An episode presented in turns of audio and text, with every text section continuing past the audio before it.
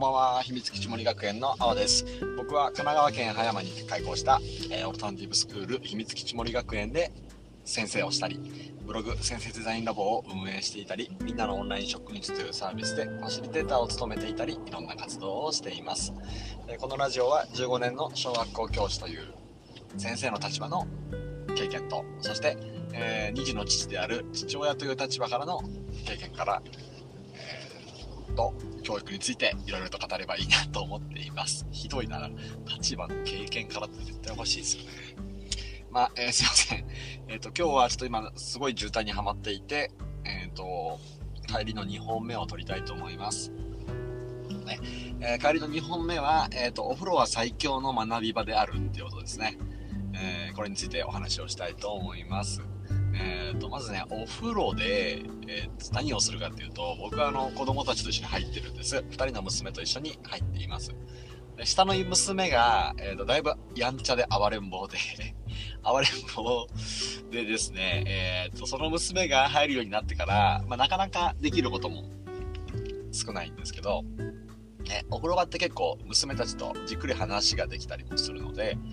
あの、話が、僕がするっていうより、長女の話を聞く場所だというふうに思っていて、長女がね、今日感じたことやったことを話してくれたり、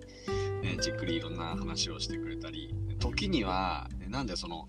今なんかやってる大統領選挙の、その、首相とかって何なのとかっていう話をしたり、ね、えっ、ー、と、大統領ってどんなことするのとかっていう話をしたり、えー、なんで今日本とアメリカが違うのとか、ちょっと深い話になったりもするので、ね、お風呂っていうのはコミュニケーションを取る場でもあるし、そういう子供たちの声を聞く場でもある。ね、大事なところだと思っているんですが、ね、お風呂で強いのは暗記だなと思っていて、これめちゃくちゃ、えっとですね、感じること多いんですよ。で、えっと、僕が娘があの4歳か5歳の時に、世界の100、何でしたっけ、180カ国でしたっけ、えっと、全部覚えたんですよね。地図見ながら、えっ、と、覚えて、結局端から端まで言うことができたんですけど、あのね、なんかパイロットが出してるお風呂でスタディっていうシリーズがあって、なんかそれがお湯をかけるとちょうど温度で答えが見えるようになるのが、すごいなんか4歳5歳の娘にはまって、で、一気にダーって覚えることができて、すごいその成果にはびっくりしたんですよね。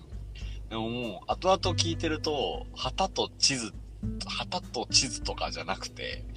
もう言葉の順番だけで覚えてたみたいで、なんかうちの長女は本当に言語感覚が鋭くて、ね、あのー、なんかイメージもなんかちょっと僕に近いところがあって、なんかね、座席表のみんなの名前をフルネームでさっとかけたりとか、隣のクラスの座席表をかけたりとか、なんでそんな言葉を覚えるんだみたいな、人の名前とか覚えるの好きで、そういうタイプなので、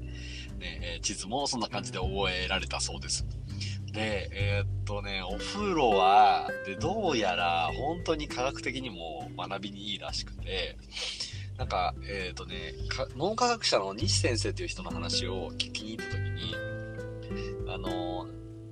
リラックスと集中が一番できる場所がいいっていう話をしてて、リラックスと集中ってそもそも逆なんじゃないかって思うんだけど、そんなことなくて、えっ、ー、と、リラックスと集中は同時にやってくるんだよっていうのをその人は話していて、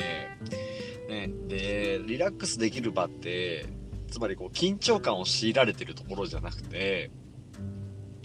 安心感があって、ね、そういう場所で学びはすごい伸びていくていう話をされてて、だからね、そういう教室を作りたいっていうふうにも思ったんですけど、なんかお風呂もリラックスで言えばリラックスできる場所だなっていうふうに思って、ね、よくよく考えてみると、いろんなことが理にかなってるなっていうふうに思ったので、で娘はなんかそれでひらがなも覚えたし、1年生の時にはククが言えるようになってたし、なんかね、リラックスできる場で、なんか物事を覚えるって、すごい、えー、科学的にも、あの証明されてることらしいので、ね、本当にお風呂場お風呂はいい学び場だと思っています。で、えーと、さっき言ったね、パイロットのお風呂でスタディはすごい、えーと、分かりやすくて、あのなんだろう、先生の目から目線から見ても内容もよくまとまっているしなんかね小学生にちょうどいい具合の負荷がある消えることで負荷があるっていうことを感じていますでうんなんかねえっとお風呂でなんかコミュニケーションを取る時間でもあるんだけどただ遊ぶだけじゃなくて、ね、遊ぶ時間もありでもちょっと学ぶ時間もありっていうような、ねえ、ことができるといいなっていうふうに思ってるので今後いつまでね娘はお風呂に入ってくれるかわからないんですけど他のものでも試していきたいなっていうふうに思っています。で、今日ね、えっ、ー、と、秘密基地森学園の方でも、えっ、ー、と、マインドマップの授業をして、えー、マインドマップの書き方を学んでもらったんです。で、その時に、えっ、と、僕が感じたりしたことなんですけれど、やっぱり、ギュッという、この、なんだろう、緊張感とか、そういったものが、え学びに影響しているというよりかは、楽しく楽にやること。楽しくなんだろう。楽っていうかでちょっと遊び心があって少しユーモアがあって楽しさを掴んでるような学習の学びの方がなんか発想いい発想とかきっと浮かぶと思うよっていう話をしてで今日いろんな脳の視点から、ね、どうしてマインドマップっていうのが優れてるのか、ねえー、それはブランチを書くことによって枠が生まれたりね3つ書くっていう枠が生まれたり枠が生まれると人間の脳はそこを埋めに行こうとしたりね。